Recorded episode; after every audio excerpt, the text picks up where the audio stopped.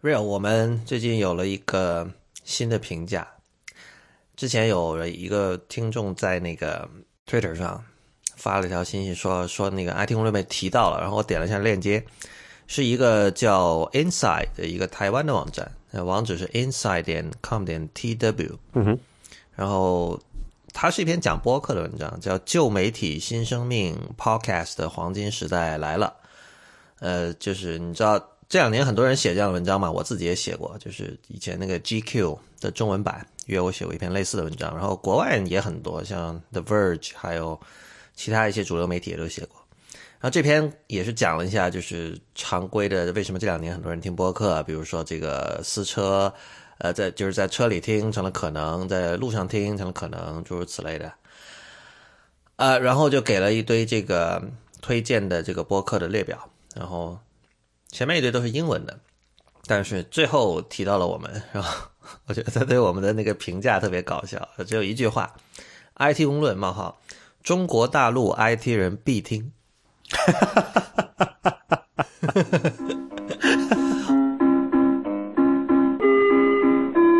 欢迎收听 IPN 播客网络旗下的节目《IT 公论》。今天是二零一五年七月二十七日，也是 IT 公论的第一百六十三期。IT 公论是一个为成人准备的科技播客，不反制、不接地气和失货多是我们的三大特点。我们的网址是 IT 公论点 com，请大家使用泛用型播客客户端订阅收听，因为这是第一时间听到 IT 公论的唯一方法。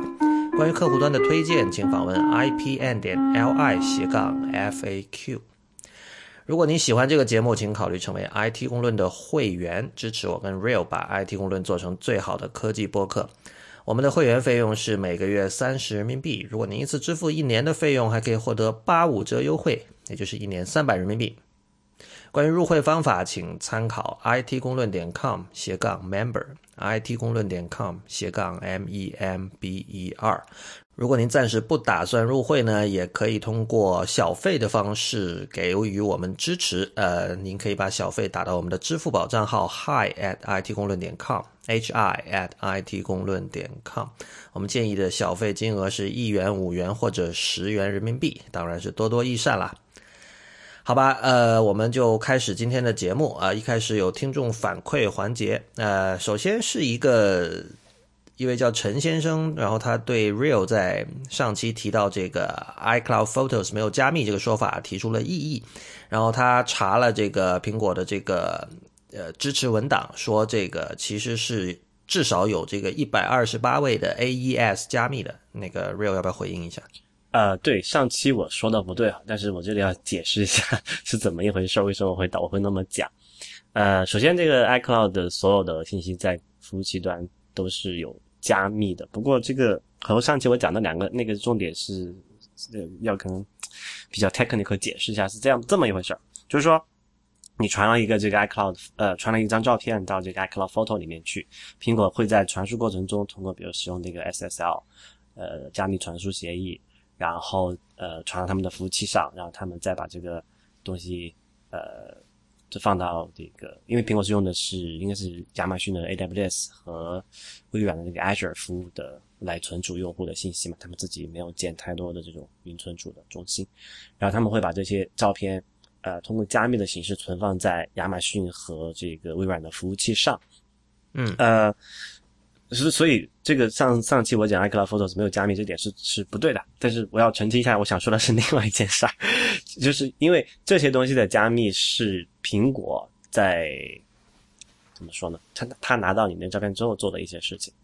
呃，理论上我看过苹果的，就那个陈先生他在邮件里面给过我们两个连接，是苹果的一个官方的说明，就是哪些就是 iCloud 的加密东西。里面的其实描述是非常含糊的。他说，他说 encryption 是 in transit and on server。in transit 刚才我讲的是用那个 SSL 的传输的过程中，on server 就是刚才我讲的存储在这个亚马逊和微软服务器上的时候嘛。但是有一点他没有说的是，苹果中间在中转这些的时候会进行什么样的处理操作。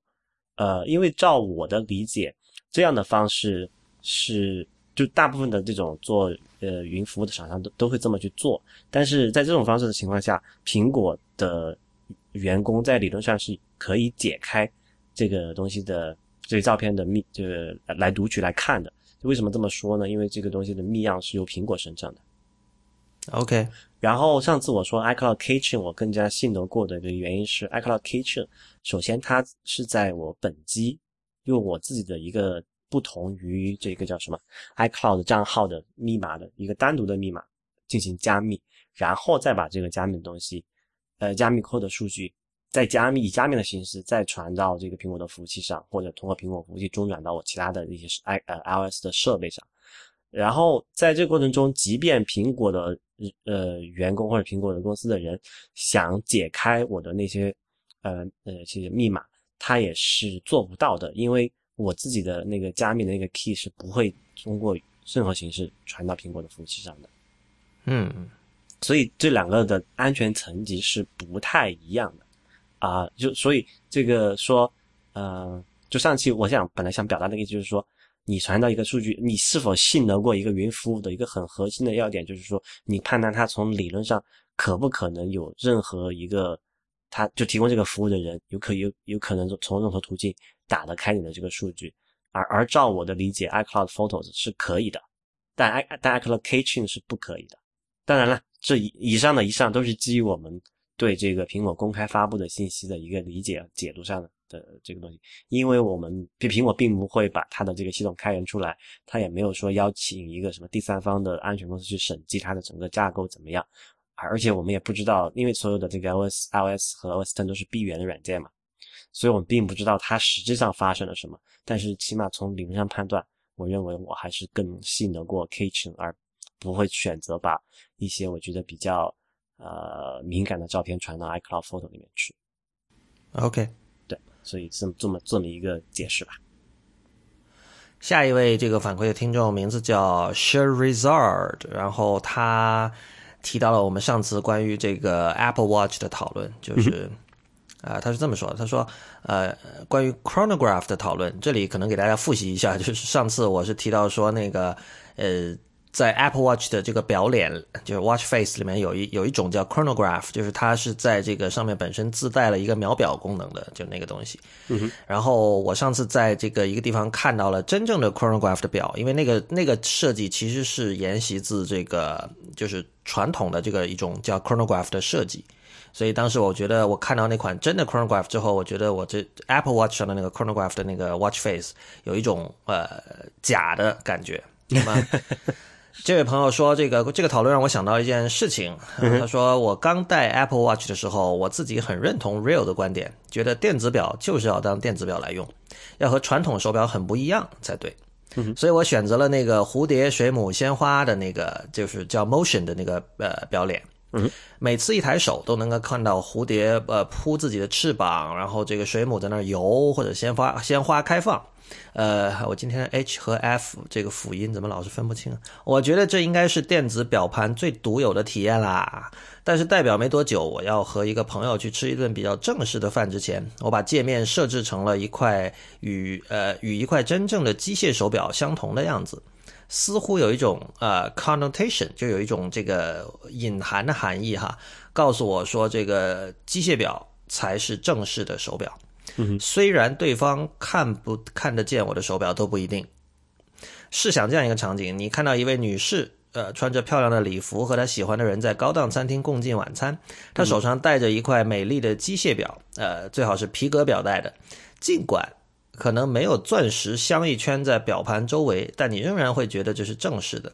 但如果呃这个着装不变，呃这个妆容不变和姿态不变，无论他戴的是多么昂贵的电子手表，你都会觉得他打扮有点尴尬。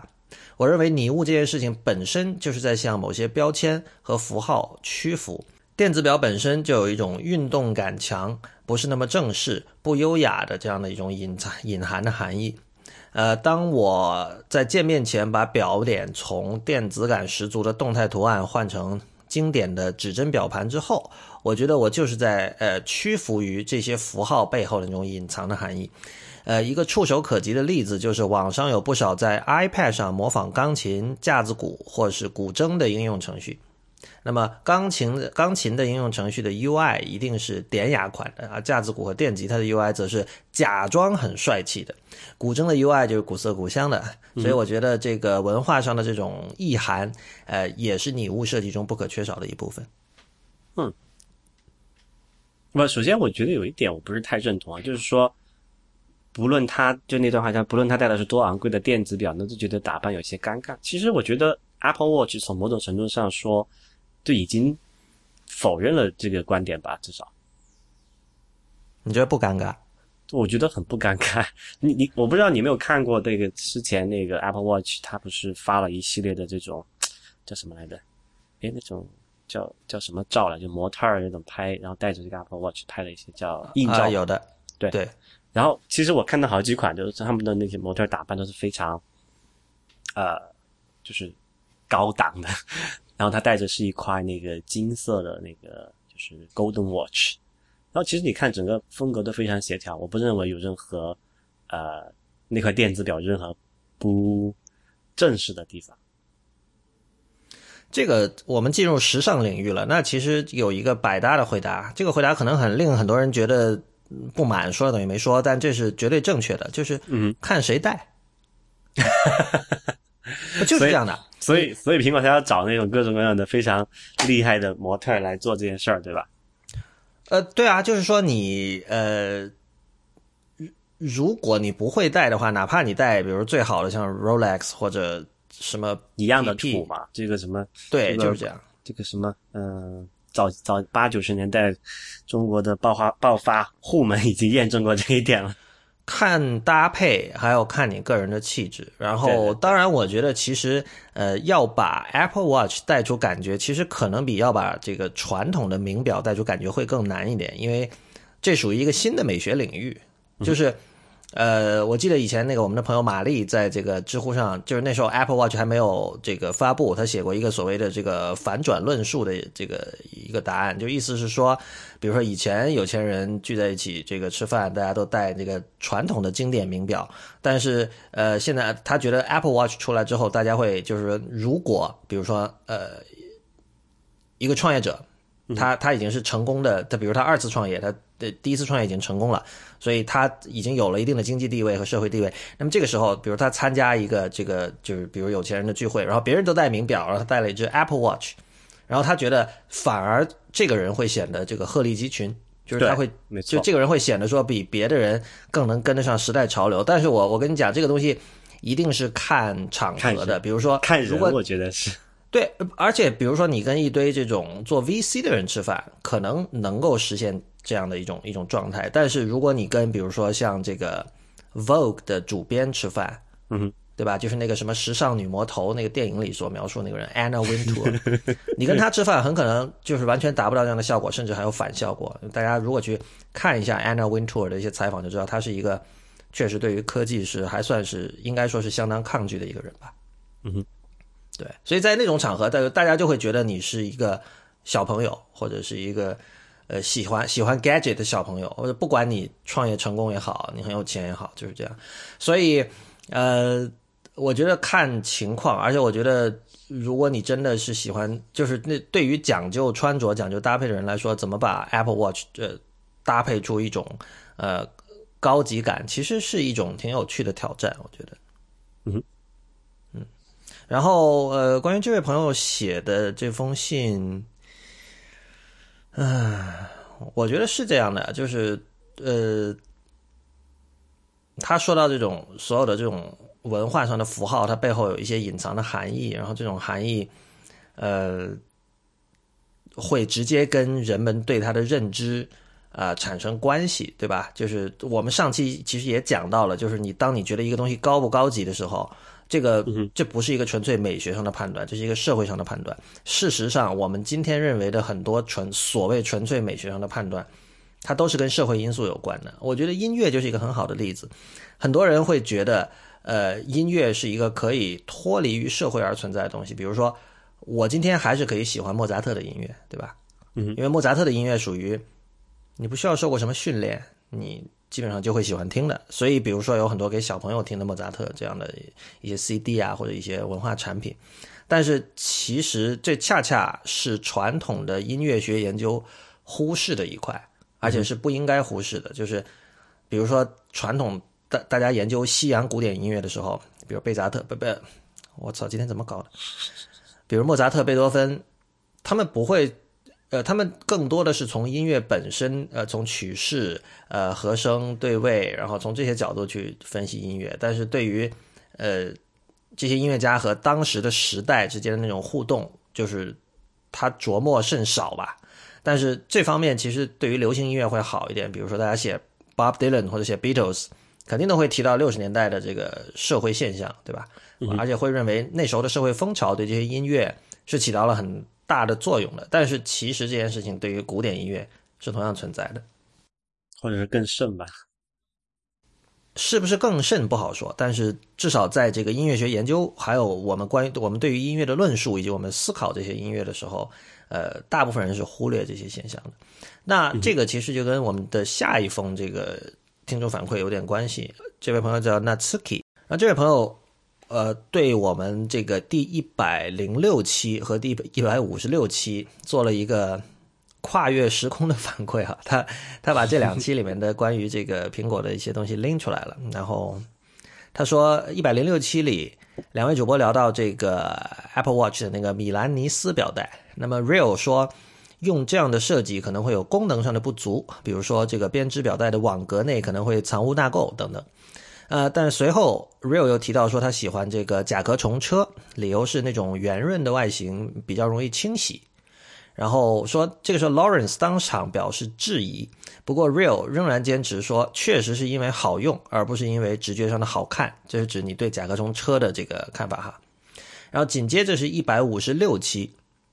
其中两位聊到了这个扁平化和拟物化设计的圣战。呃，这时令我会心一笑的内容出现了。Real 表达了他对拟物化设计的怀念，称那些精美的图标能够令人体会到制作者的用心。他甚至把这些拟物化的图标和奢侈品的精细化的设计做了类比。等等，此处好像有点画风不对。没记错的话，Real 是不喜欢奢侈品的。阶级划分可能是理由之一，但奢侈品繁复的手工以及一些纯粹追求视觉美感、缺乏功能性的设计，难道不正是 Real 所反对的吗？反之，如果我们可以用更低的成本做出符合潮流、达到一定美观程度的扁平化设计，那我们为什么还要怀念乔布斯时代那散发出潮湿味道、无用（无用打引号）的木质书架呢？更有趣的是，我们对一个东西产生喜好，究竟是出于什么原因？呃，仅仅由于便于清洗，所以喜欢甲壳虫的说辞，我真的不能理解。也许这个问题我们呃经常给不出准准确的答案，因为答案往往是深藏在潜意识当中，是一种有必要的时候才出现的直觉反应。我老婆经常把一张照片加加过好几个滤镜，然后问我哪一个好看。这时候我会说：“你第一个反应，你你你最初觉得哪一个好看？那那个就是正确答案。”啊，是的，我们总是喜欢为一种喜好寻找一二三四个合理的解释，这些解释也许真的是合理的，但是不过大多数情况下也是片面的。想到这里，当下次有人问我为什么会喜欢一样东西的时候，可能我会说没有理由，就是喜欢。或许这样的回答才是滴水不漏的完美回应吧。怎么样？嗯，先说那个甲壳虫的问题吧。你觉得甲壳虫好看吗？我觉得好看啊。嗯，好吧，就是 其实甲壳虫在我眼里不算是好看，就这种正面意义的好看的一个一个代表。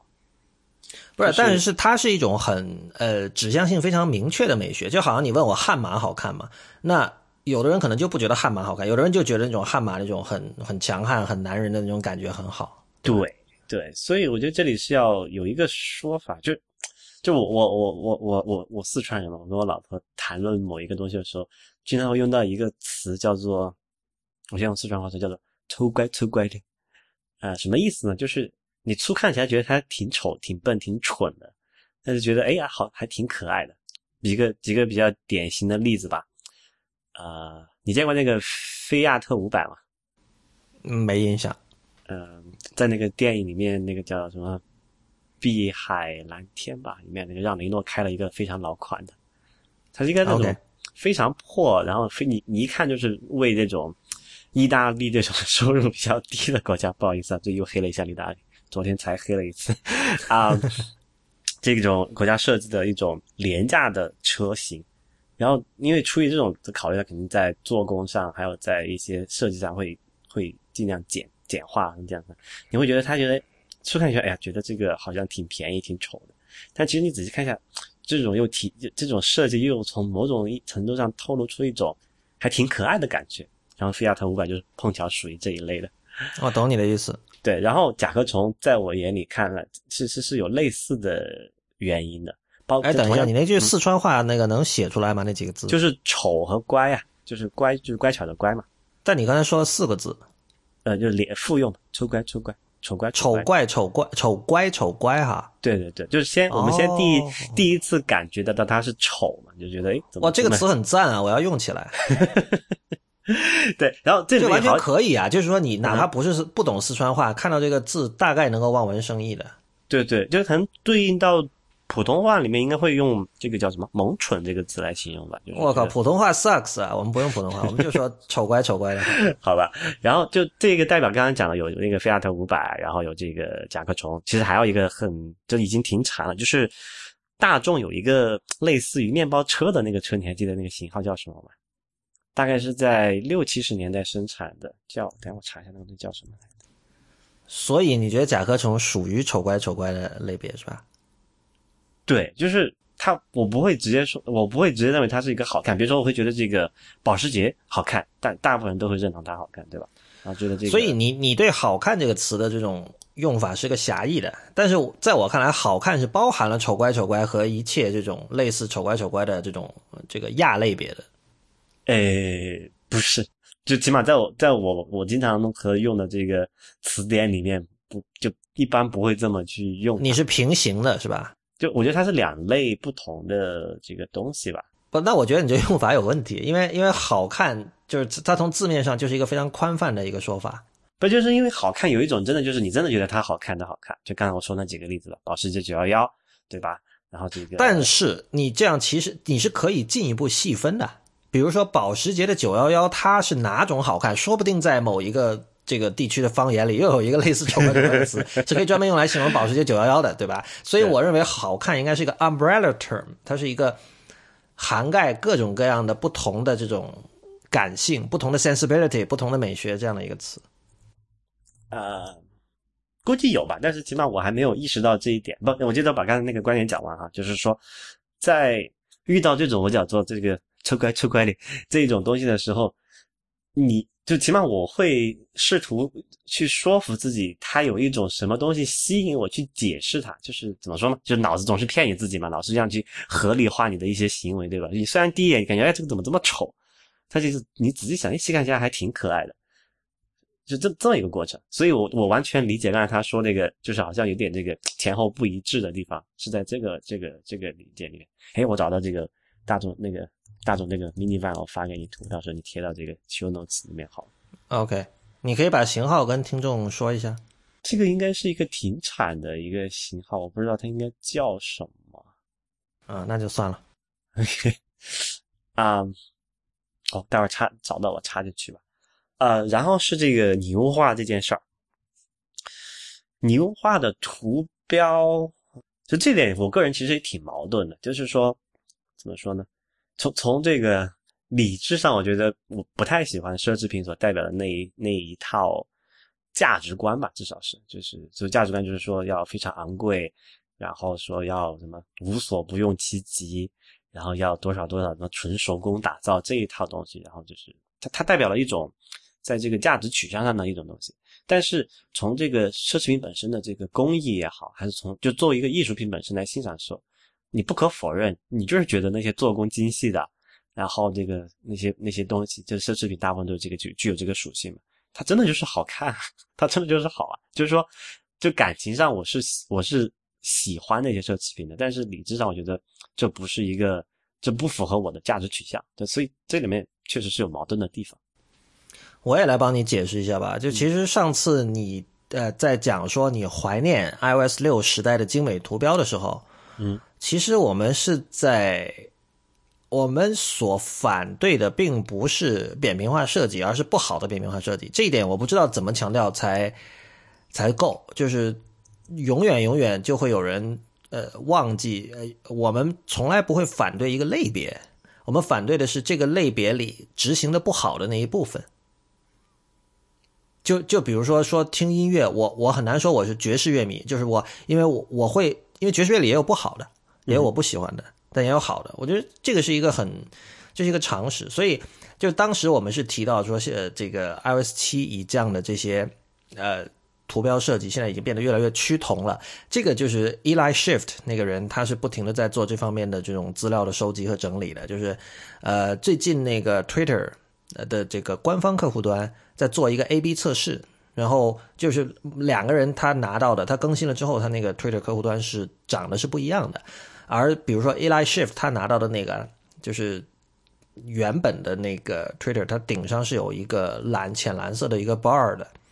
我升级了之后，这个 bar 还在，但是它升级之后那个就不在了，所以那可能是 Twitter 正在测试的一个新的设计。然后他把那个设计就是主时间线的那个截图和 Twitterific 以及现在的 Tweetbot 比较一下，三者几乎是没有区别的。就是我们反对的是这样的一种。趋势就是说，我们不反对扁平化设计本身，因为你说一个东西是扁平化设计，就好像你说一首曲子是弦乐四重奏一样，你这个没有其中不包含任何美学上的判断。一首弦乐四重奏可能是很好的，也可能是很平庸的。呃，我们所反对的是扁平化设计所带来的这种呃。偷懒和趋同，就像这个以前 Marco Arman 不是说，这个这使得一个程序员可以让花这个比较少的钱，也可以做到也算是令人满意的设计。但是就是也算是令人满意的设计，其实也就只能说也算是令人满意。而且一旦有职业设计师，就一旦有这个就水平更高的设计师进来参与的话，你会发现也算能令人满意的设计，其实并不能令人满意。就是这样。嗯，所以我觉得你当时在。提出这个以前的那个精美的图标好的时候，你并不是说我喜欢那种图标，而其实你更多是举出一种例子，就是说现在的这种图标设计也好，UI 设计也好，它里面的这个 craftsmanship 已经太少了，而且你你你会认为这是一种遗憾，对吧？这但这个就是里面的矛盾之处啊，就是我讲嘛，就是说扁平化也好，还是宜家家居也好，它追求的都是降低成本嘛。就是不是说，在某种程度上说，降低成本的同时，就一定会降低这个跟你讲这个 craftsmanship？因为那个是要钱的，我觉得是一定的。而且，当你从商业角度考虑，当你要选择降低成本的时候，craftsmanship 肯定是你最先选择牺牲的东西。没错，对，因为这个东西是最难通过一个，因为商业上很多就是讲我们要有一个客观的度量标准嘛，要 KPI 对吧？要有 metrics，然后这个 craftsmanship 你怎么去度量它，对吧？所以。就这个可能就是真的是那些最先被舍弃掉的东西，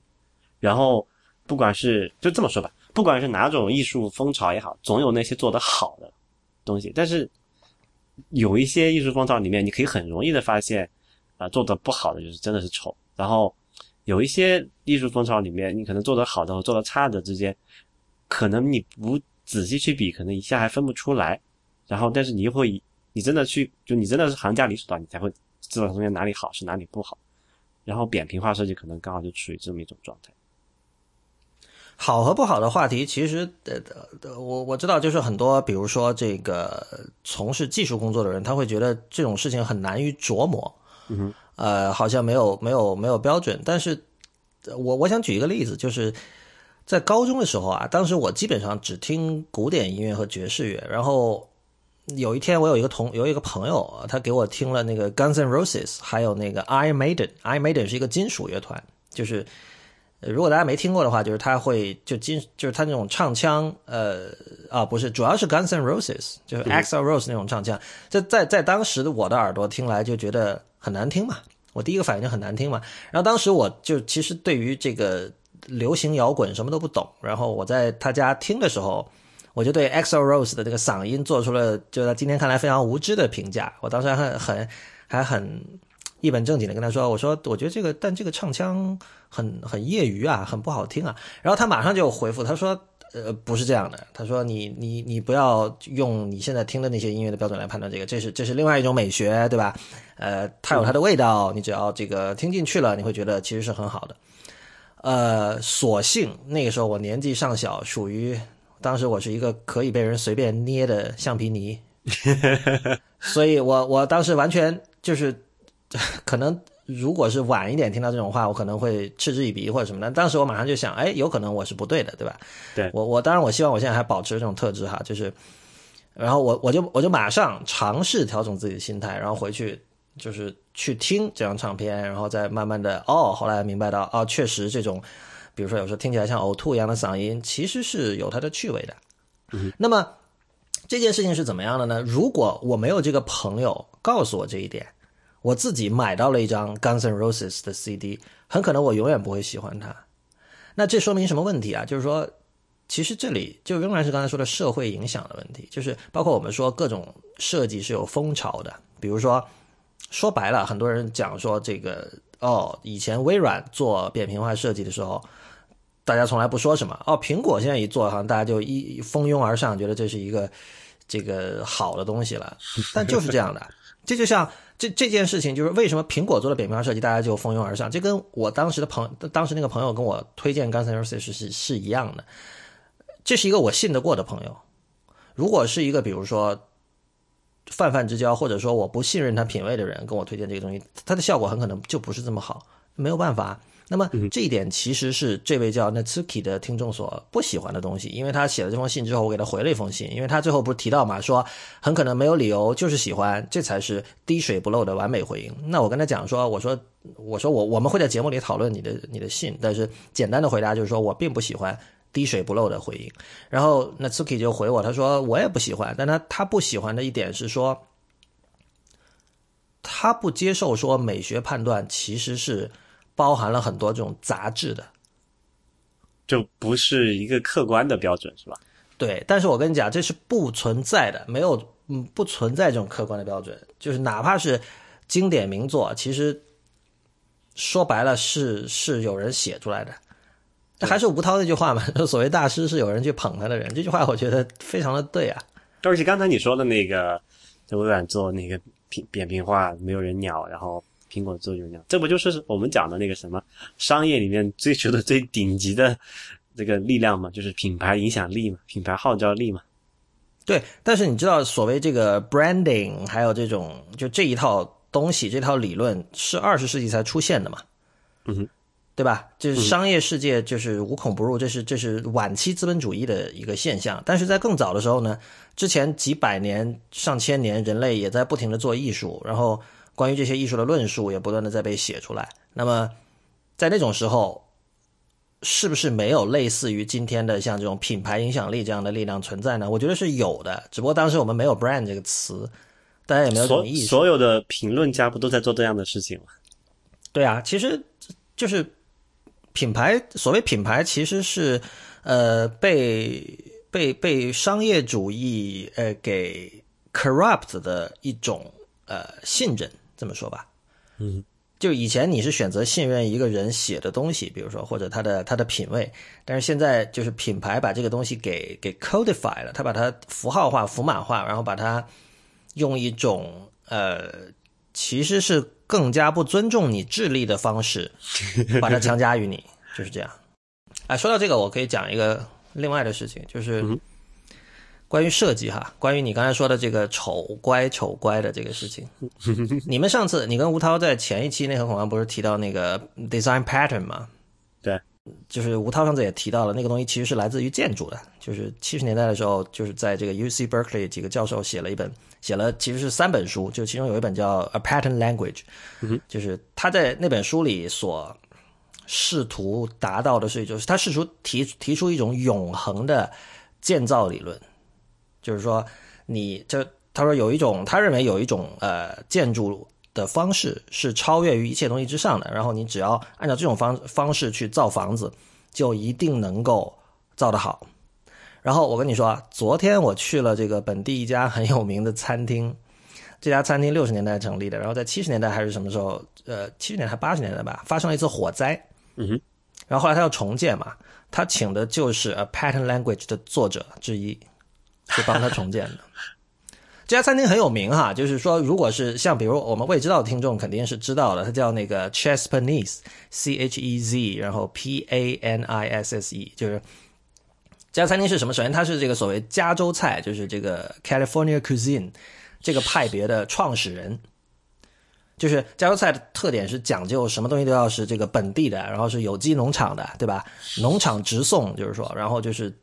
他就是讲究这个食材的这个新鲜还有健康，就是他相信最好的食物一定是因为你的食材够好然后做出来的。这跟日式好像有点不谋而合。哦，很多饮食文化里都会有有这样的坚持，广东也有啊，就是所谓不时不食嘛，就是第一个食是时间的食，第二个食是食物的食，就一定要吃当季的。你去你去。餐厅里点一道什么青菜，然后他说啊，这个时间吃西了呃吃这个通菜不好，我们现在吃什么什么别的 这一样。但但是但是呃这个就是是呃这 c h e s p a n e s e 这家餐厅就是把这个东西就贯彻到极致，就是他说我所有东西都是从本地的这个农场或者这个从本地的农民那里去买来的那些菜，然后他也他也是那种就是没有呃就是是固定的菜单。呃，就是说晚餐哈，你是因为它它是上下两层嘛，然后上面一层是吃午餐的，下面一层是晚餐。晚餐是它有它每天换的，就每周换不同的菜单，然后每天是你就是固定的一个金额，然后他给你做，就这样的，你不需要去点菜。然后呃，就那个人叫 Alice Waters，他六十年就开始做这个，然后他早年也参加了 Berkeley 的这个什么 Free Speech Movement，就是跟这个学生运动、跟学生们站在一起的那帮人。然后后来他写了很多书嘛，就这个人已经很有名了，而且在那个餐厅发生过很多很多经典的故事，包括那个德国有一个导演叫这个 Werner Herzog，就是大陆这边一般翻译成赫尔佐格，然后台湾叫何所。这个人当时呢，就是他为了鼓励另外一个叫 Errol Morris 的一个纪录片导演。那人也很有名，就但，但那个时候，那个 Morris 想拍一个片子，但他说我没钱。然后那个 Herzog 就说：“这个电影哪是钱啊？电影就是说你不管有没有钱，你一定要做。”他就说：“你你想拍电影的话，你就去偷摄影机也要拍。”然后他就说：“他说你一定要把它。”就 Herzog 是一个很疯的人啊，他他是一个很很很很经典的一个呃不达目的誓不罢休的一个人嘛。然后他他就说。你一定要把这电影拍出来。然后他说：“我跟你打一个赌，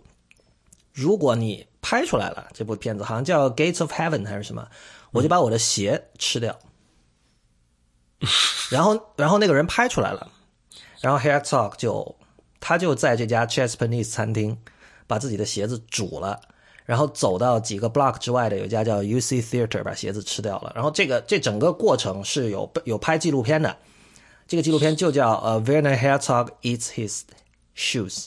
呃，如果大家是 Hulu 的那个订户的话，在 Hulu 上是可以可以看到，但是你得是这个 Hulu 的付费用户哈，可以看到这个二十分钟纪录片，非常精彩，欢迎大家去看。就是你可以看到他在那个在 Chesapeake，然后他塞了一堆这个香菜还是 basil 还是什么，还有这个大蒜，塞到自己的鞋子里面，然后放到一个大锅里去煮，煮了五个小时，然后他他跑到那个那个 UC Theater，然后对着一堆观众，就是在那儿。拿那个刀把那个鞋给切开，然后他还说这个鞋底我就不吃了，因为大家比如说如果你们吃鸡的话是不会吃鸡骨头的。对，打个叉，他皮鞋是真皮的吧？他啊就不知道哎，他看着像的是那种有点像那种 suede，就是是那种怎么说啊？不是磨，就是磨砂磨砂面的那种感觉。那个时候还没有人造革这个东西吧？那是一九七九年，我不知道有没有人造革。好吧，他不，他他就是一个很疯的人，他类似的事情做过很多很多。然后，然后我就说啊，就是这这有点说差了，但是就是让大家大概明白这个餐厅的这个重要的历史地位吧。然后你去那个餐厅吃饭的时候，就是他他其实有点让我想起那个广州的雅苑餐厅，如果有人去过的话，就是他不张扬。然后，但是它让你感觉很好，就是你你如果真的拿，比如说今天的很多这种设计标准来看的话，你会觉得那个餐厅有些地方，哎，也总有一些细小的地方是你是可以挑的。但是其实，呃，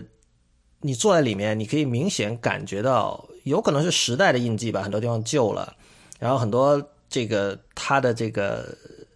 呃，比如说桌布什么，就是很普通的白色桌布啊，但是它整体出来的感觉。你就刚刚在讲丑乖丑乖的时候，我就想到了他，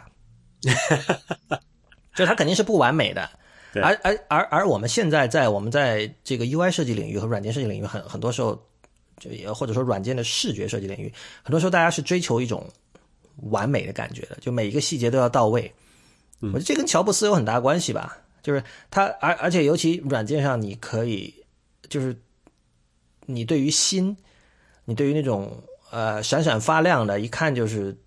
刚从这个炉子里拿出来的那种感觉，是有很高的追求的。就是你不希望这个东西一看是有时间的痕迹的，你有没有这种感觉？事实上，为什么我们现在觉得你文化设计旧？你你你如果现在回头看 iOS 六的设计，我觉得就是因为它有时间的痕迹，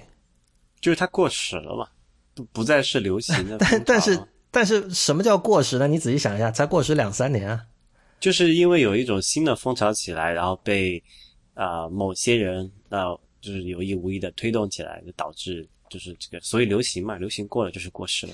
对，但这里就是说有没有可能产生一种？UI 领域的丑乖丑乖的一种审美啊，好像在现在看来似乎没有，就是你一旦丑了就不可能乖了。让我想一下，其实很多游戏里面我觉得蛮符合这个特质的。游戏不一样，比较怪机的那种游戏，你会觉得整个你就。单看某一个东西来看，你觉得这怎么怎么这么丑啊？想起来有一个比较特例，你玩我小时不是小时候，就是差不多九十年代、两千年左右吧，有一个叫做主题医院还是模拟医院的一个游戏啊？知道？对你玩过吧？你记得里面那些？玩过 Theme Theme Hospital 吗？对，你记得那些里面的那些人物的形象吗？就是非常每个都非常怪机的，有印象看过截图。对对对。不过那个那个跟当时技术的限制有关吧？对，但是那个是一个客观的原因嘛。但是现在就是如果你把它复刻到现在来，你依然看那个东西，依然觉得它是一种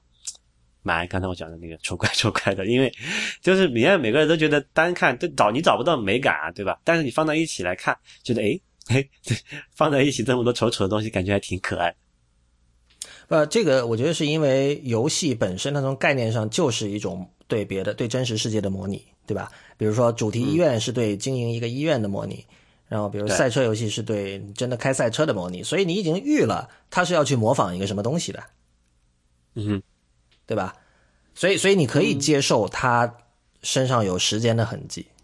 然后你想，比如说我们评价一个人，我们有时候会说一个人的身上有时间的痕迹，呃，这种痕迹很可能是一种是一种优点啊，是一种魅力啊，是会让是沧桑感。对啊，对沧桑感其实还是对，特别是哈，对小女生好像挺有杀伤力的。就是有有什么软件的 UI 是有沧桑感的？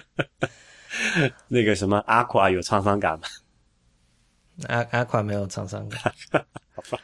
可能你你现在看那个 macOS 九、macOS Classic 那种有沧桑感，包括那个之前我们的那个听众群，我看他们在讨论那个 Word 的历史的事情，然后我就去找了那个。Word 五点零、五点二还是几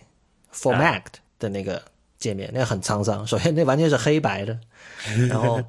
就是说，那整个那个 resolution 都非常的低。就可能我们看或者看早期什么 Commodore sixty four 那种电脑，会有会觉得有沧桑感。总之，我觉得就是这种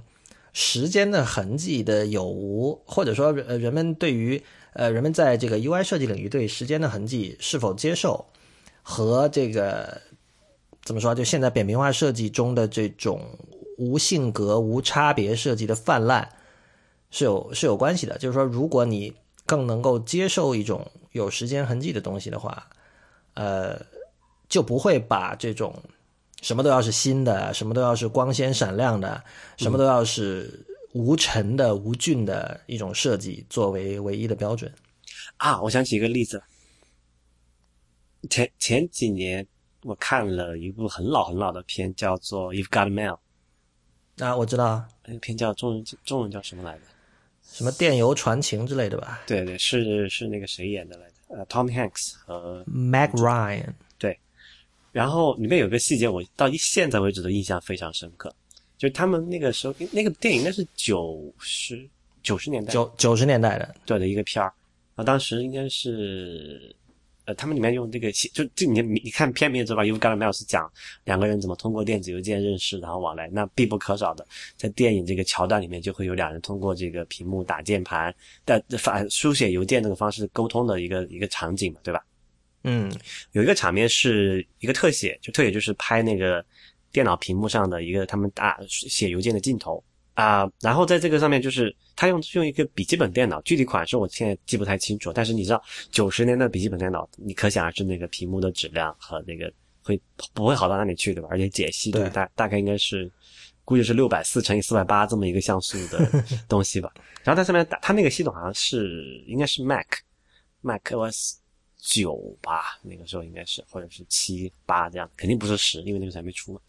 对然后你然后就你会看到那个那个在那个特写镜头上面，一个他们在敲击那个字符，那些字符一个一个在那个屏幕上出现，然后那个屏幕是满眼的那种像素的风格嘛，因为那个时候的解析度低。但是你会觉得，就我不知道，我当时看那个时候我就特别感慨，我觉得，因为你现在我就用一个 Retina 屏幕对吧？你觉得每个字符都笔画清楚，都是非常精细的那种美感。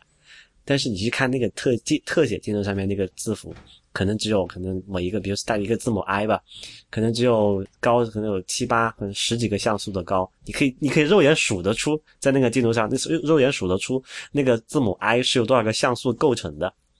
，OK，然后你会觉得，其实还是蛮好看的，就在那种情况下。当然，就一方面是表扬那个 Mac OS，还是反正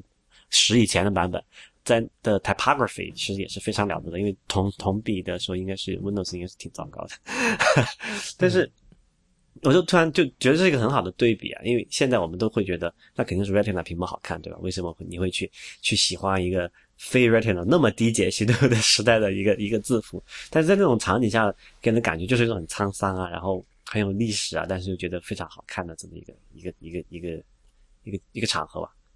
你刚才说呃肯定是 Retina 好看，我觉得这是一种对呃这种评价其实是一种对 power 的崇拜，就是说。你知道 Retina 屏幕，如果我想做那种模拟的像素效果，我也可以做，对吧？是，但我我不知道啊，但这种模拟出来的感觉好像还是没有那种。对啊，那是假的嘛，那是假的嘛。废你何苦呢？你会说？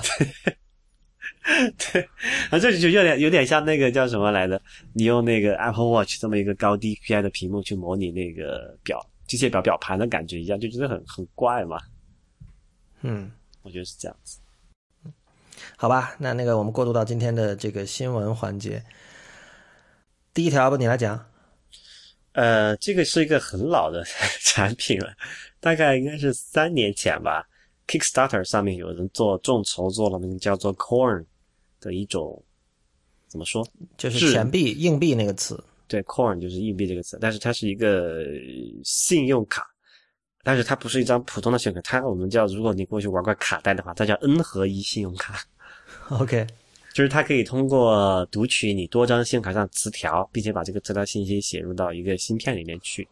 然后把这个芯片装在一张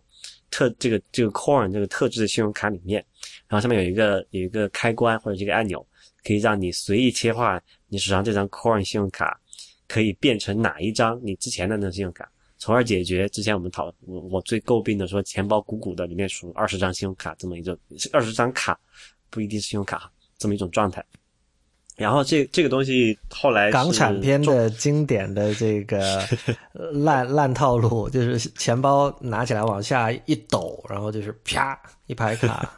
对，觉得很有钱，是不是？对啊。OK 啊、这个卡后来是也是算是几经波折吧，我记得它 delay 了一年，就是因为工程上的一些原因。后来好像居然还真的发布了，而且还发布了不止一代，发布了三代吧，Revision Three。那最近有人把它拆解了，然后有一个链接，大家有兴趣可以去看一下。就是还是不得不惊叹一下哈，现在的这个技术能够在这么薄，因为它确实比一个普通信用卡也厚不了多少的这么空一个卡片的空间里面。容纳了那么多的这个电子元器件也好，还有各种各样的有有有电池，你知道吧？因为这个东西它要靠它是个小电脑嘛，它要有一个供电的东西，嗯，然后要有切换的那些机制，有一个什么芯片去处处理那东西，然后它还能做到那个信用卡的差不多的厚度，可以在刷卡机上刷，我觉得还是蛮惊人的。其中里面我最感兴趣的就是它怎么实现它的那个模拟磁条，模拟磁，因为传统的那个信用卡上面是有个磁条的嘛。它就是一个磁性介质的东西在那里面去，那你怎么通过一个电子元器件模拟这个东西呢？发现它是用那个线圈嘛，有个人通过这个电磁感应的方式，嗯，你发送一定的电流，一定一定规律编码的电流，呃，可以在那个线圈上，呃，近似的反映出类似那个磁条的效果。当然啦，呃，非常不幸的是，据说据据用过的人说，这个卡的那个可靠性并不是很高，就因为这个实现的方式可能还不是非常成熟嘛。然后经常可能会你说刷五次，可能只有两次成成功这么一个状况，导致呢实际上用起来的体验并不好，很多人买了之后都最后放弃了。因为你想想，你后面在那个什么一个超市排队，后面二三十个人排着，然后你经常刷老是刷卡过不了，你是不是觉得也很被什么背后灼热的目光灼烧你的 背部的感觉？嗯，绝对，这个这个英文叫这个用。用目光向你射刀子，让向你飞刀，对，throwing daggers，那个，但你你不觉得这是一个错误的方向吗？呃，这个当时我们他他出来的时候，我们都已经，我记不清楚哪期节目，我们已经评论过了。这确实是一个错误的方向，因为照理说应该是在今年还是明年的年底，就最迟不超过明年年底吧，这种传统的磁条卡就会被。按照我们软件工程那个说法，叫做 deprecated，就是中文怎么翻来的？被它废掉。对，然后逐步作废，逐步取消作废，因为它的安全性比较糟糕。因为你想，你任何一个人用一个比较简单的读卡器，就可以把上面磁条上面的信息读下来，然后复制一张这种磁条卡，然后只要他知道你那个密码，就可以直接拿那卡去消费或者取钱了，对吧？然后在美国这种情况就更严重了，因为连密码都没有，直接签名消费的，对吧？就更说不清楚了。嗯。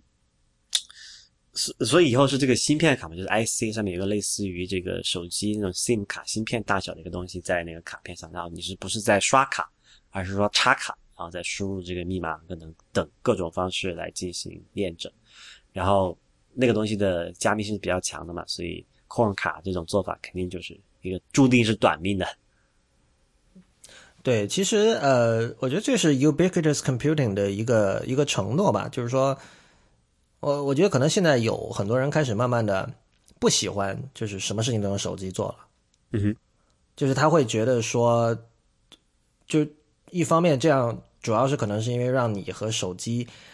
的关系变变得过于紧密，让你忽视了这个世界上的其他的东西。所以就是有的人可能在设计产品的时候，他也觉得说，我能够把支付这个环节和手机给剥离开来，是不是一件好事儿？嗯，如果剥离开，那用什么会更方便？手表不就是 没有啊？就就就是他说，这就你你用我这张卡呀，就是我同样我也帮你解决了，呃，要带很多张卡出门的问题，但是我不是通过一个 com 呃传统意义上的 computing device 来解决的。虽然它，但你不觉得这个方向是错的吗？我觉得就是应该做到手机里面去。我我觉得呃，因为人类的愚蠢，这个方向是错的。就是人类的愚蠢在于人类喜欢偷懒。那么，如果什么东西都能用一个设备解决，人类是最开心的。所以最终，对啊，少带用全都用手机解决的方案会胜出。对，现在就啊，其实现在很多时候已经挺普及了吧？国内现在不是很流行这个什么，呃，支付宝钱包还是什么玩意儿在线支付，还有那个微信支付嘛，都挺方便的。但我跟你讲，这就是我们没有 nice things 的这个原因啊，就是。还是说昨天那家那个 Chesapeake 那个餐厅哈，嗯，你他他那个桌布上铺了一张白纸嘛，这个很好理解，为了方便清洁，不用经常洗桌布。对。但是当你吃完正餐之后，他会来收收盘子嘛，收完之后他拿一个专门的一个小铜片，一个狭长的一条一条铜片一样的东西，然后在桌子上把那些残渣食物残渣扫掉。然后我就问他，我说我说这个东西专门是用来干这个的吗？他说专门是用来干这个的。他说外面可以买得到。为什么要这样？对不？因为你接下来要点甜品啊，那不如直接换一张好了。呃，换一张可能呃不不环保啊，这是加州啊。那不环保不要用纸啊。呃，这是一个平衡嘛，我觉得。但而且而且，我觉得他他其实呃环不环保或者说换纸这个不考虑，他最终他是希望能够把这个桌面 restore 到一个先前的状态，然后让你去。点甜品，但关键是我我是我是看到他用的这个器具，我觉得很有意思。就这个这个器具没有别的用途，它只是用来扫这个这个纸上的这个食物残渣。而且那个侍者他刚好还跟我讲，他说 it works best best with papers。所以如果是桌布的话，可能扫出来还没那么干净啊，可能这个是原因。嗯，对吧？这算什么有趣而有用的小东西吗？对，有有这样的这种小东西，其实是一种趣味。就是，然后如果你什么都，比如说技术上它可以用抹布来做这件事情，但就就不那么不那么好看嘛。看哎，所以我我我问你一句哈，就是比如你现在住一个 studio apartment 对吧？对，你会没事儿在家里摆放一些刚才我说的那种有趣而有用或者有趣而无用的小东西吗嗯，我自己做这样的事情其实并不多，？OK，一般就是比如说可能一盆小型植物，对吧？就不会有那种各种我们那种那种什么就玩意儿这种这种东西。不是，我觉得这广义上都是玩意儿，比如你在墙上贴个海报什么的。不不，就是你特指的吧？就是很多那种，好像这种好像北京那那北方那边就特别流行哈，有那些那种，其实也是复复述过的地方会有这种这种玩意儿的这种概念，就是什么什么小小小工艺品啊，呃一个很机智的小礼物啊，还有像日本那个 每次要拿出来说，就是那个那个一个水弄过来嘚儿，然后它会弹起来打一下那个石头那个东西嘛。哦，对，那个东西有个名字的，在那个寺院。然后，然后那个有那个是日本的原原原产地是在那个很大的一个在外露天的一个东西嘛，然后有人做了一种微缩化的小东西小的版本，放在那个桌上，嘚儿也可以打一下。然后还有上次，哎不，但你为什么要把这个东西单拎出来？就是这个跟我刚才说的嗯养盆植物或者贴个海报有什么本质区别吗？就是，嗯、我不知道，就我我对这一类东西是有一个挺清晰的一个定义的，就是有趣而无用的东西。对啊，对啊，那然后怎么了呢？就是我我说我吧，其实我挺不太希望我桌上出现太多这种有趣而无用的东西，因为显得比较乱嘛。呃不乱不乱看怎么摆。多了，不管你怎么摆，肯定会乱的。呃，有时候这种东西是会给你灵感的，说白了。啊，对，这个这个是它的公用性的，也就它就不再是有趣而无用，它是有趣而有用了嘛。所以这个那不用处是你去找出来的，你不觉得吗？对啊，就好像刚才我说甲壳虫好好洗一样，是找出来的用处。不过 Coin Card 它是试图成为一个有趣又有用的东西，哎，或许这就是它的问题所在啊。就是一个东西要么是有用的，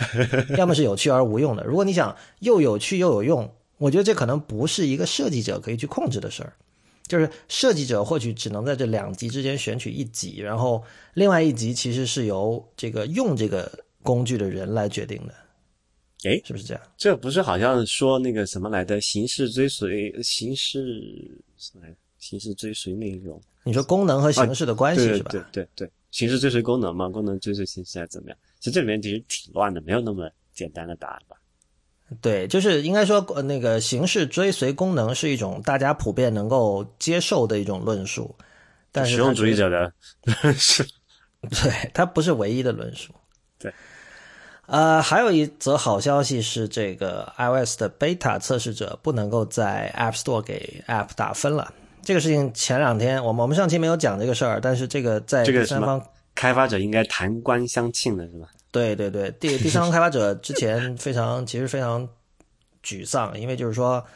他们的 App 在现在还没有正式发布的操作系统，也就是 iOS 九的 beta 里不能用了。但这个不是他们的问题，而且事实上目前为止你还不能够给 App Store 提交适配啊那个 iOS 九的版本，对啊因，为苹果的做法是大概是那个正式版推出前一周吧，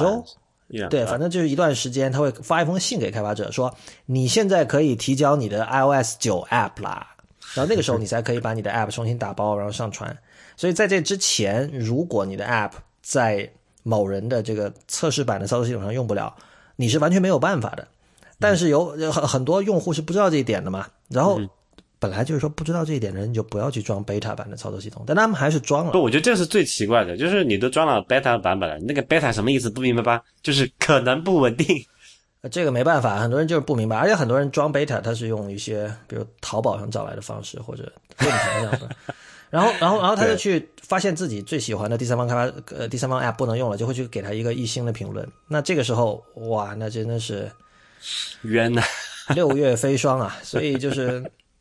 现在就苹果就在后台嗯拨动了一个开关，就是说你如果用的是这个 beta 版，就没有办法给 app 打所以，所以这种已经被大家吐槽了这么多年的问题，现在才解决，我们怎么说呢？怎么说？就是苹果就公司它苹果就是对这件事儿不上心嘛。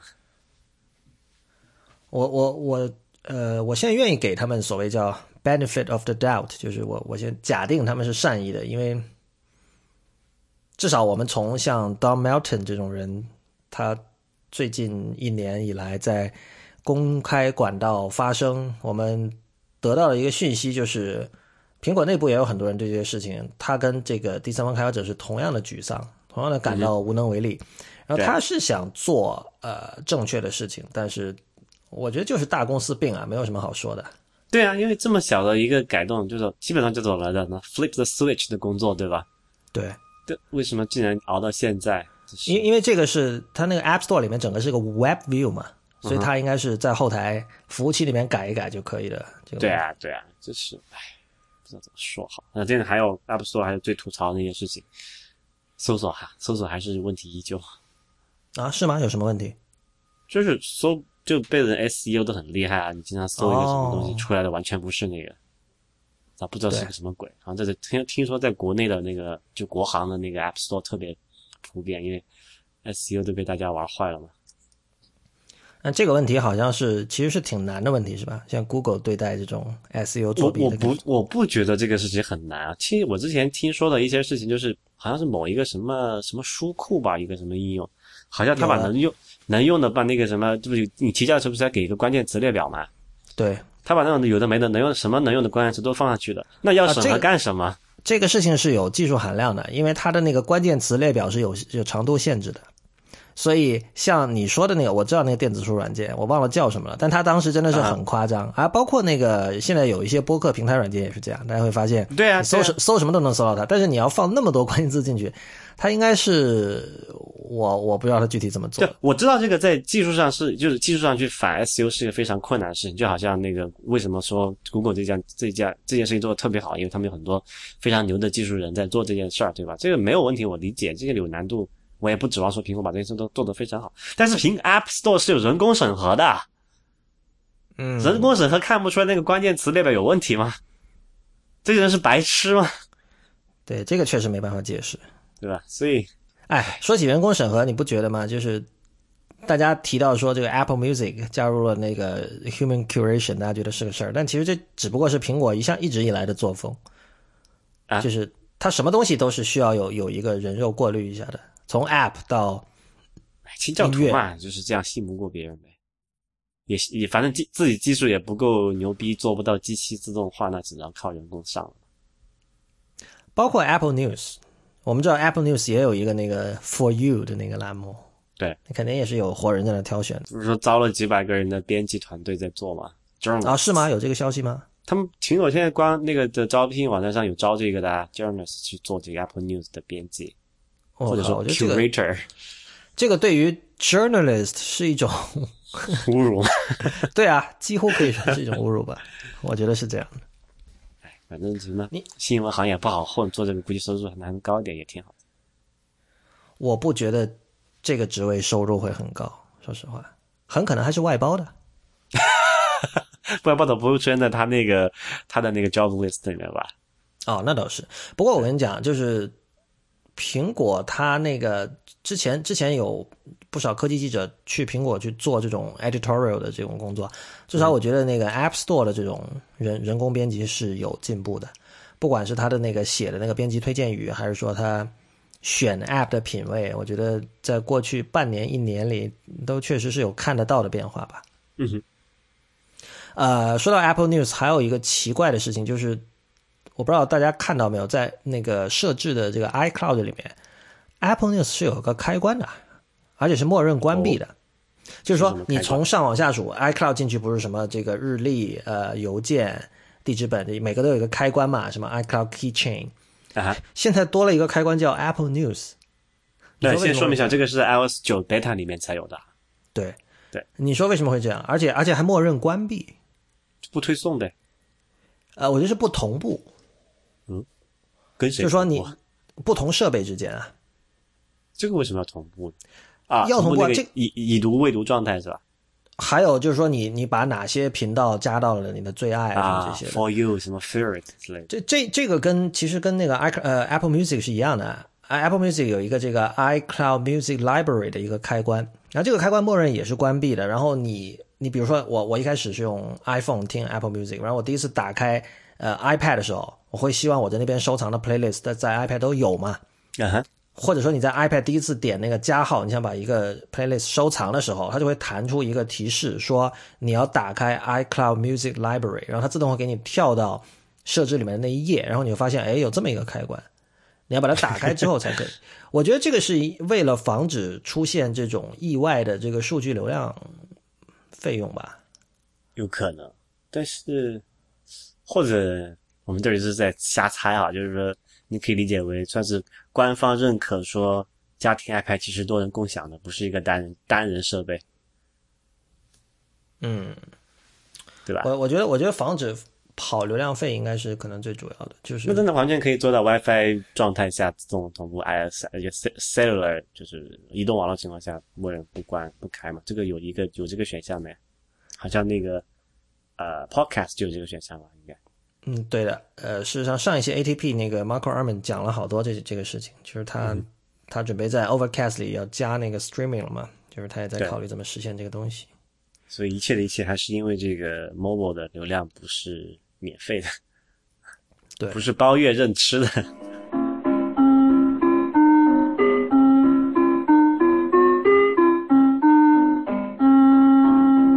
呃，您现在收听的节目是 IPN 播客网络旗下的 IT 公论。下一条消息是这个，这个可能跟我们听众里学生还不少，所以这个消息跟大家应该关系也挺大的。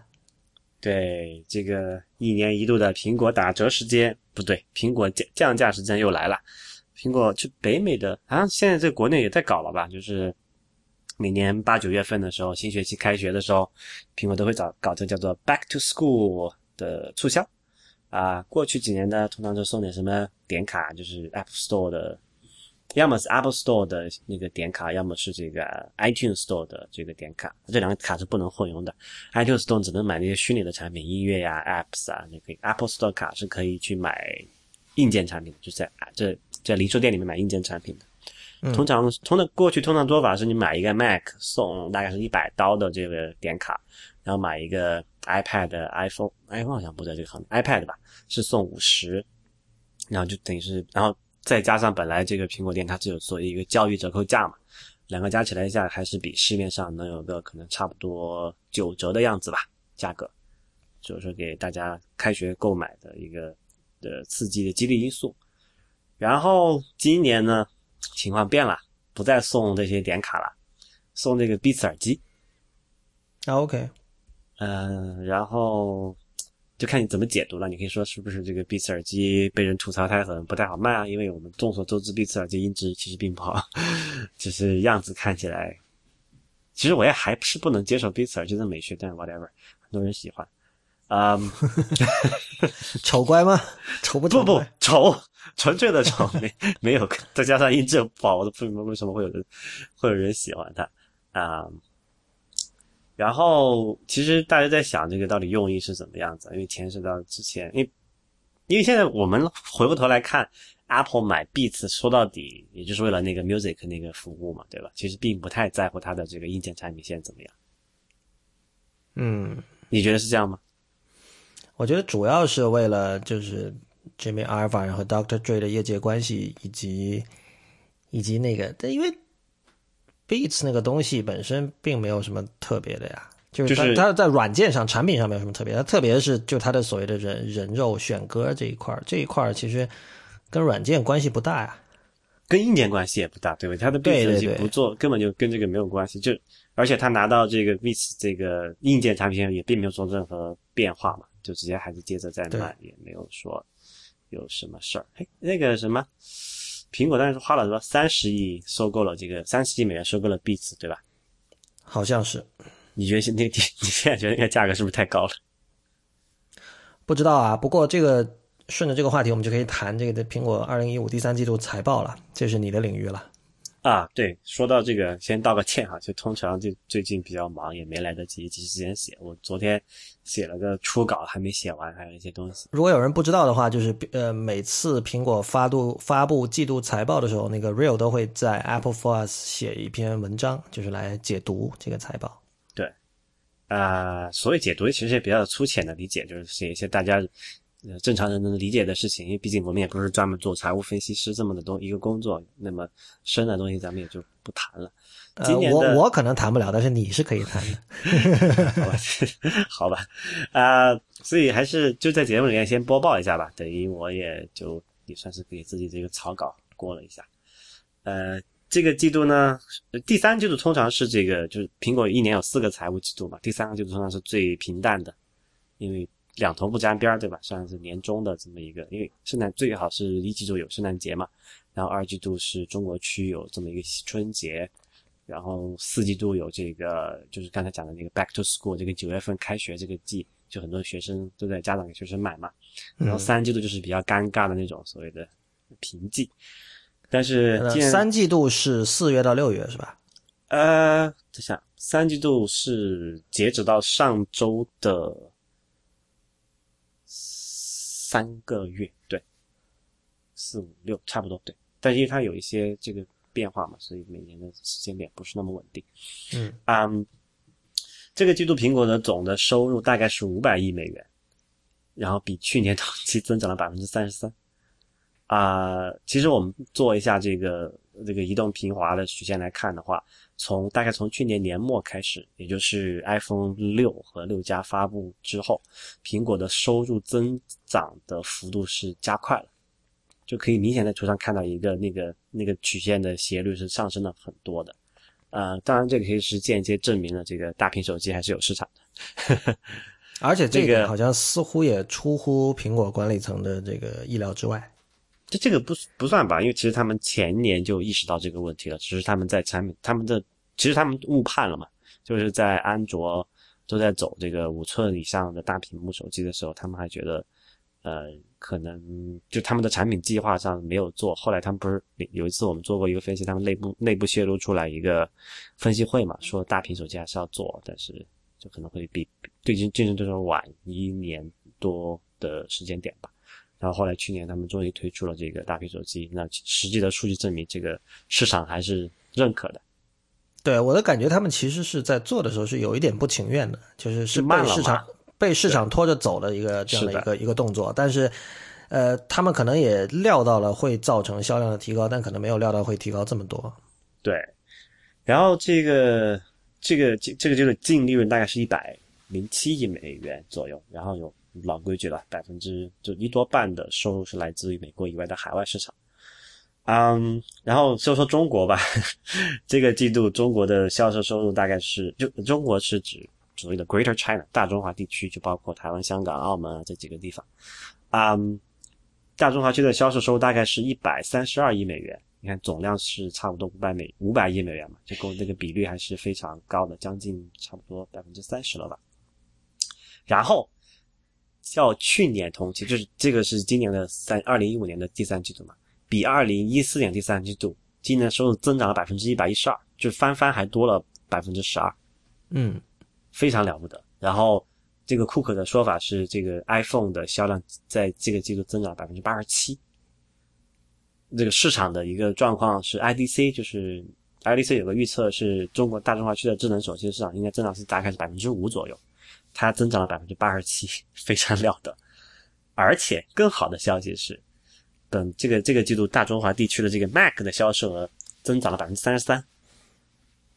OK，就据说是因为那个就是新款那个十二寸的 MacBook 卖的挺好的，哦，真的啊，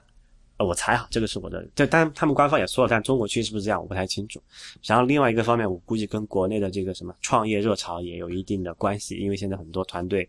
都要做这个 Mac App，就是 App App 嘛，对吧？那你必然要买这个苹果的设备，你才能开发嘛。但黑苹果也可以，但是正常公司应该不会用黑苹果。我觉得现在用黑苹果。果的人应该不多了。要公司的话，对对，所以这个事情，而且哈，这个今年这个季度大中华区的这个 App Store 的销售收入，就是那个百分之三十的提成，是是也是就是比翻番还要多，就是卖了很多应用出去，对，然后提了很多成，但至于具体是什么原因不太清楚。嗯，然后各个产品线大概是这样子，iPhone 的话销售了将近四千七百，将近四千八百万台吧。是比去年同期增长了百分之三十五，这个也非常厉害。然后销售收入大概 iPhone 是三百一十五一十四亿美元，比去年同期增长将近百分之六十。然后那个库克说，这个季度是有就史无前例多的安卓用户从安卓转向 iPhone。我不知道是不是因为大屏手机，因为过去买不到那个 iPhone 大屏手机嘛，然后就放弃了大屏手机，然后那个合约差不多也到期了一年嘛，然后有过了，就现在买这个大屏的 iPhone 了，就可能是这样。哎，而且但是这个数据他们是从运营商那里拿到的吗？没有，他们可以应该有一一定这个，你要相信所有大公司都有自己的数据机构。虽然说苹果不做任何事，不做这个用用户调研，是不是？其实他们是做的，他们看市场数据。对，但他怎么知道一个人从 Android 转 iPhone 了呢？问运卷调查运运营商应该应该可以拿到数据吧？比如说，对，我觉得运营商可能是一种，就是你原来的套餐是什么，现在的套餐是还有一些其他的调查，就市场调查出来的话，可以大概算出一个数，这个应该是没有问题的。然后还有几个比较有意思的事情，呃，本季度 iPhone 的销售在印度大概是翻了一番，就百分之九十几的增长，OK。非常恐怖，对不对？因为印度通常是一个收入水平比较低的市场，那过去都是安卓的天下，也为为什么那个什么被印度人控制的谷歌特别 看重这个市场的一个原因哈。但是嗯比较奇怪的是，今这个就有有这么多安卓用户转到 iPhone 上去，而且有这么多在印度市场增长有增长也也挺好的。然后在欧洲市场好像也是增长百分之三十五吧，三十几。对，反正就是这个数字还是真的，就作为这么一个产品，还是有这么高的增长，还是挺惊人的。就这一部分的论述，其实多少在意料之中吧。就是，嗯，中国是重要的市场，然后不断的翻番什么的。对可能这次的财报里最令人玩味的是 Apple Watch 的那一方面，或者说有苹果没有说的 Apple Watch 的那一方面。其实还有几点要要补充一下，就是刚才讲的是好消息，现在说一个坏消息，就是 iPad。这个这同样也是意料之中的嘛，就是 对，就毫无意外继续下滑。今年销售了一千将近一百一千一百万台吧，比去年同期下滑百分之十八。然后销售是四十五亿美元，比去年同期下滑了百分之二十三。然后这就是连续第六个季度的销销这个 iPad 销售下滑。然后今年我们也看到二零就是 WWDC 二零一五的时候，他们在 iOS 九里面加了很多针对 iPad 的的一些改进吧，就像那个叫什么来着，呃，分屏显示啊，还有那个叫叫什么来着，呃，就是多任务，是想这个扭一下这个曲颓势吧，但是这个毕竟要下个季度才能看到效果了。如果下个季度的这个结果出来，iPad 的这个产品线的销量还是这样持续下滑的话，我我是挺担心，就是说可能 iPad 会跟 iPod 一样，就是说 就不再出现在苹果的财报里面了，就不再单列了，至少很很现实啊。因为其实你看现在多少用那个大屏 iPhone 的人还在用 iPad，很少我觉。得 iPad 主要的问题是你买了之后你可以用很多年。就它因为它不够，就它不够吸引人嘛，用的不够多嘛。也是，就是说，大部分人用它是看剧或者看书，而这两者其实你就没有慢一点无所就谓。就就起码以 iPad 现在的这个功能点，好像它的市场就已经差不多饱和了。除非说你能开辟一些新的功能点，让用户觉得哦，我这个太重要了，我一定要把它这个性能提起来，我至少一两年要升级一次。比如说我要用它来办公啊，也是这次的主打的一，就是这次 iOS 九发布的主打的一些功能嘛。那可能才能才能加快这个升级的这么一个过程嘛，然后扩大市场份额。对，当然你刚才提到这个 Apple Watch 啊，Apple Watch 这个数据，这个数据其实是并拿不到的，因为苹果据说是出于不给竞争对手泄露过多信息的考虑，把它和 iPod、Apple TV、Beats 耳机等各种外设。啊，这个不是是不是据说哈，这是呃 Tim Cook 本人是这么说的，当然这未必是真实的原因，但是这个因为据说好像是外界这么传言，但其实这是 Tim Cook 在、那个、他自己的话，对。对，他在那个电话会议里跟大家说的。就这些 i 就 watch Apple Watch 是跟这些并类统计的，就是你不能直接读出它到底卖了多少台，然后一共卖了多少钱，对吧？但是我们就可以经过一个数据大致来比对嘛，因为这几个并类的在上一个就去年的同一个财季大概是有一个数，然后你今年你减掉去年的同一财季，再考虑到一些其他情况，你可以推算出一个级别的。然后呃，就是说，如果我们直接减今年的数据，减今年的那个那一类的数据，减去年数据，大概是在九亿五千万美元的这个量级。但是苹果的 CFO 在那条财报里面说，Apple Watch 的销售收入其实远远超过这个，日就是叫做 well above 这个 number，就是远超过这个数。为什么呢？因为这个里面有 Apple 有 Apple 这个倒霉蛋儿，因为 Apple 这个倒霉蛋儿是连续二十几个季度的销量下滑，所以我们不能直接简单的减掉去年就认为它全是 Apple Watch 贡献的，因为可能它贡献还要多，要填掉 Apple 这些坑导致的。当然还有像这个呃 Apple TV。还有像 Beats 耳机这些外设的实际销售情况怎么样，我们都并不太知道。所以，但是，呃，我们就算一下这个大概的话，应该是在十亿美元以上这么一个量级。就根据呃苹果 CFO 的说法啊，而且考虑到这个本季度大部分时间里面，这个 Watch 的产品线的产能都是跟不上的嘛，因为知道要首先你要在网上预约，然后约可能要一个月才发货，然后也是在这个季度的最后两三周才。说这个产能基本上可以满足，六月六月产能，对，呃，六月开始吧，七月初，对，差不多这样子，呃，才可以满满满足这个线上销售的需求，然后才在那个实体店里面销，因为只过去都只能网上预定，实体店只能体验嘛，现在可以在实体店买，并且还多开了好像十几个国家去销售这个东西，这点其实很重要，因为就是我是看到了，当苹果开始在实体店里卖 Apple Watch 之后，我有很多朋友。就突然冒出来问了，说：“哎，Apple Watch 值不值得买？”就好像刚刚才开始看发售一样，你知道吧？就是对于很多人来说，麻烦嘛。对，对于很多人来说，能够在就肯定他在实体店卖的时候，那个大城市那种广告会做的很多嘛，所以很多人会刚刚看到。就是以前可能只是听说，然后想到说，哦，要在网上买，哎，等等吧。对。然后现在能在实体店买了，大家有就有新的一波人就开始考虑购买 Apple Watch 这件事情了。对对。呃，还有一个情况就是说，就因为这个这产能受限的原因嘛，就考虑这些因素加在一起，然后库克说这些就实际的 Apple Watch 的销售就是远远超过苹果的预期的。啊，但是但但这个话 就是它预期可能很小嘛，对吧？对他们之前的，因为考虑到比如说产能要爬坡啊，可能这这销售的渠道也不够多啊，可能他们预期就定的并不是非常高。但是即便是这样，我们想一下，这个事情还是挺不错，一个完全新的产品。在大家都 觉得它比较贵，然后比较这个品类过去也没有什么好的产品虽然是，它能做到十亿美元以上的这么一个量级的收入，还就一个季度哈，还是挺惊人的。不过苹果这件事情做法真的是太不漂亮了，我觉得，因为一方面他说出于这个反就是出于竞争的原因，他不会直接公布这个 Apple Watch 的销售数据，包括销量和销售收入这两个两项重要的东西嘛，对吧？但另一方面。他们又在各种渠道反复的暗示说 Apple Watch 卖的很好啊，卖的很好，你你们不要不要觉得卖的不好啊，这就就就就各种东西就是明示暗示的就去讲，就到底是那你直接把那个数据拿出来好了，为什么要这样遮遮掩掩呢？你要要不就不说对吧？你不说你就觉得我们会把你那个东西估低了，觉得你东西这个产品没前途，因为毕竟这个是算是苹果把自己这个品牌商誉压上去做的一个全新的产品嘛，最近几年里，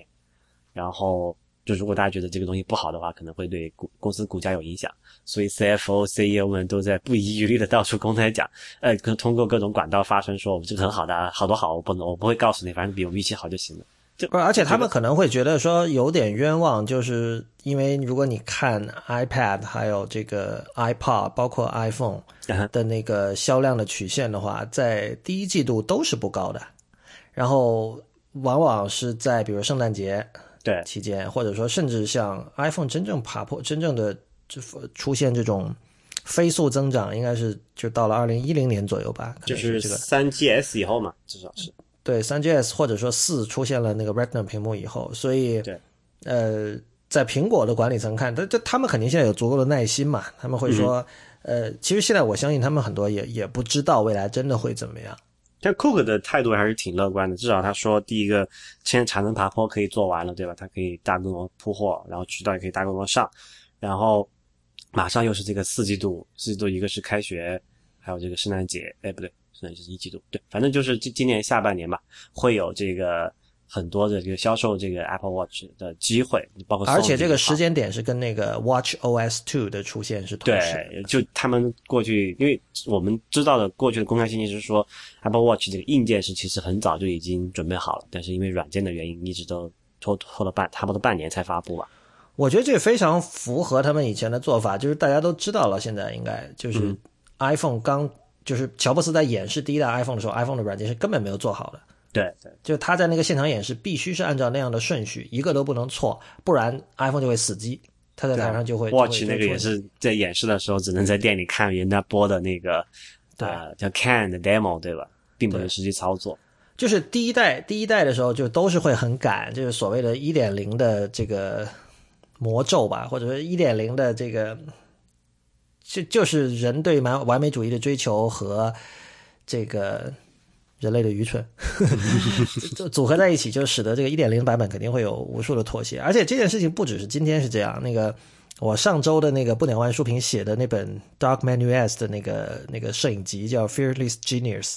它里面提到那个 Newton，就苹果九十年代做的那个 PDA 手持设备，嗯，他们在那个发布会前夕，就是三台这个准备用来演示的设备全坏了，然后在那个台上好像也是就是会出各种问题，就都是这样的。而且就是现在如果有朋友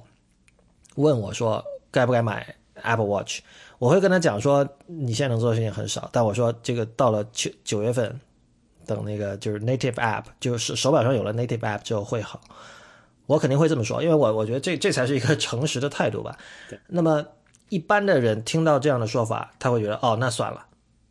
嗯，而且他不会说在日历上加一个标签，哦，九月份有这个 native Apple Watch，我要去买。他不会的，到那个时候他可能就忘了，然后可能到了圣诞节的时候，他可能会想，哦，我是不是应该买个礼物给自己或者给别人？对对。所以是这样。呃，今年财报最后还有一个亮点，就是之前我们有他把苹果把这个叫 App Store 啊、iTunes Store 啊这些，它归为一个叫做 Service 服务这个产品线嘛。对，这个产品线本季度的收入首次突破五十亿美元的销售额，然后它是超越了这个 Mac 和 iPad 产品线，呃，超过了这个 iPad 产品线，成为苹果继 iPhone 和 Mac 之后的第三大收入来源。然后库克说，这个季度的 App Store 的收入，就全球的总收入哈，是历史最高点，但没有说具体的数字啊，这个我们不知道，这可能在下次 W、明年的 WDC 他可能会说，我们又给了开发者多少多少钱，然后我按那个比例算一下，除以零点三就知道到底收入多少钱了。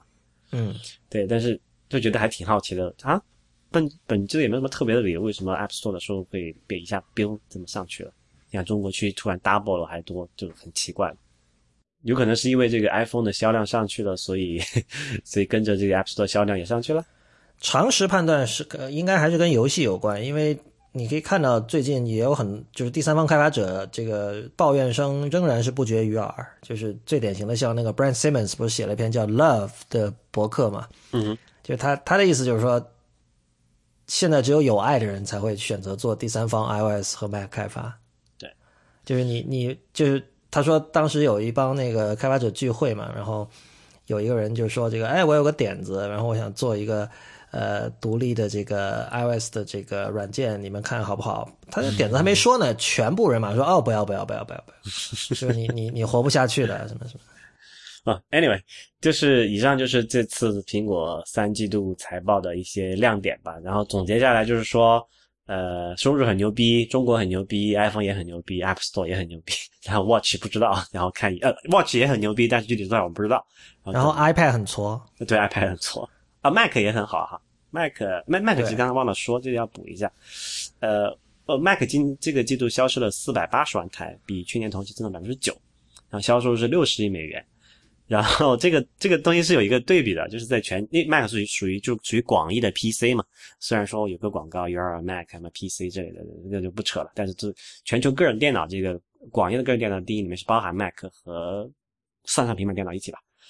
呃，Garner 这个数据是这个同时期的全球个人电脑出货量是下降了百分之九点五的，然后 IDC 有个数据是全球出货量不不含平不含平板电脑的话是下降了百分之十一点八，所以其实 Mac 算是在逆势生长吧，逆流而上，对对，反正挺挺不容易的。但那个库克的说法是说，这个就是刚才讲那个新款的十二寸的 MacBook 的贡献非常大，而且他现在好像也没有没有完成那个产品的产能爬坡嘛。我之前不是给我老婆订了一个嘛，现在啊，这前几天才发货吧？哦，真的。对，等了差不多一两个月的样子。所以呃，你的这个稿子什么时候写完？哎，我努把力争取看明天还是或者是后天发布吧。OK，那等于说我们的听众可以先听为快了。对对对，好吧，那我们今天这期节目到这里就结束。呃，谢谢大家的收听。如果您喜欢我们的节目，请考虑成为我们的会员，支持我们把 IT 公论做成最好的科技播客。我们的会员费用是每个月三十人民币，或者一年三百人民币，也就是有八五折的优惠。呃，入会方法请参见 it 公论点 com 斜杠 member，it 公论点 com 斜杠 m e m b e r。欢迎您在社交网络关注我们，我们在新浪微博叫 IT 公论，IT 公论的公，IT 公论的论，在 Twitter 和 Instagram 都是叫 IT 公论的全拼。同时，也欢迎您收听 IPN 播客网络旗下的另外七档节目：太医来了、未知道、内核恐慌、流行通信、High Story、无次元以及硬影像。我们下期再见。